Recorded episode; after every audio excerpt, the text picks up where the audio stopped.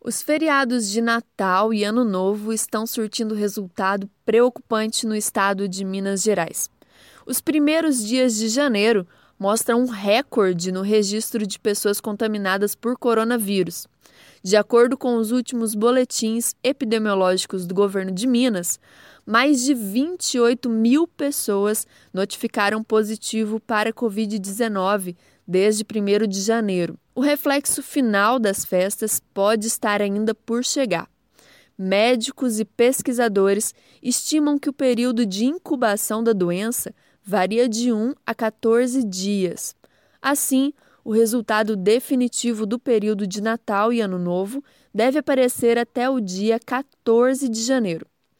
O infectologista Dirceu Greco, que é professor emérito da Faculdade de Medicina da UFMG e presidente da Sociedade Brasileira de Bioética, analisa que os números fazem parte ainda da primeira onda, resultado da liberação de setores não essenciais quando a pandemia ainda não estava controlada. O período de festas, aliado ao relaxamento dos cuidados, são para ele o principal motivo do aumento. O pesquisador pode estar certo. Entre 18 de dezembro e 4 de janeiro, estima-se que 320 mil passageiros embarcaram ou desembarcaram somente na rodoviária de Belo Horizonte, capital do estado.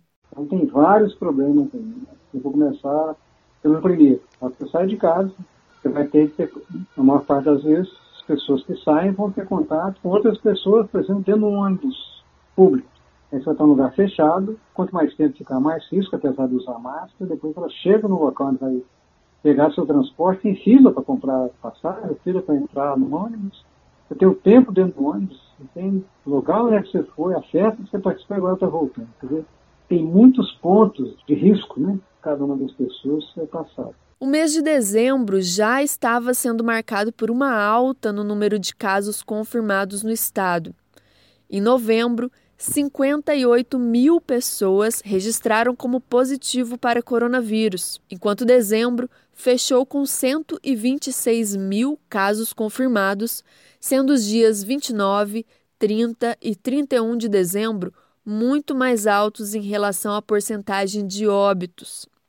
Os primeiros dias de janeiro são ainda mais preocupantes. A média dos primeiros dias do ano ficou em 4.102 casos confirmados por dia, acima da média de dezembro, que registrou os números mais altos desde o início da pandemia em Minas Gerais. Em coletiva de imprensa realizada na terça-feira, dia 5, o secretário adjunto de Saúde de Minas Gerais, Marcelo Cabral, informou que o estado já comprou 50 milhões de seringas, sendo que 19 milhões já chegaram e vão ser distribuídas aos municípios a partir dessa semana.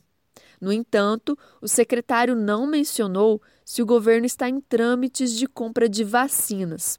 Na capital, os números chegaram ao alerta vermelho e Belo Horizonte novamente volta a fechar o comércio não essencial a partir da próxima segunda-feira. Para se ter uma ideia, a taxa de ocupação dos leitos de UTI em Belo Horizonte para a Covid chegou em 86% nessa quarta-feira, dia 6. Mas o que fazer diante do aumento de casos? O infectologista Dirceu Greco reforça que é preciso que a população aumente a pressão sobre o governo federal para que a vacinação seja feita de forma igualitária por todo o país, sem privilegiar regiões ou pessoas com maior poder aquisitivo. Nós vamos ter de confiar na história do Programa Nacional de Imunizações como ponto focal, né? E sim, eu acho que os governadores poderiam participar desse processo para evitar de pensar, olha, pujança de São Paulo, Minas Gerais com o tamanho dele, Rio de Janeiro, Rio Grande do Sul, talvez tenha muito mais pressão para fazer do que o pessoal que está no Acre, está na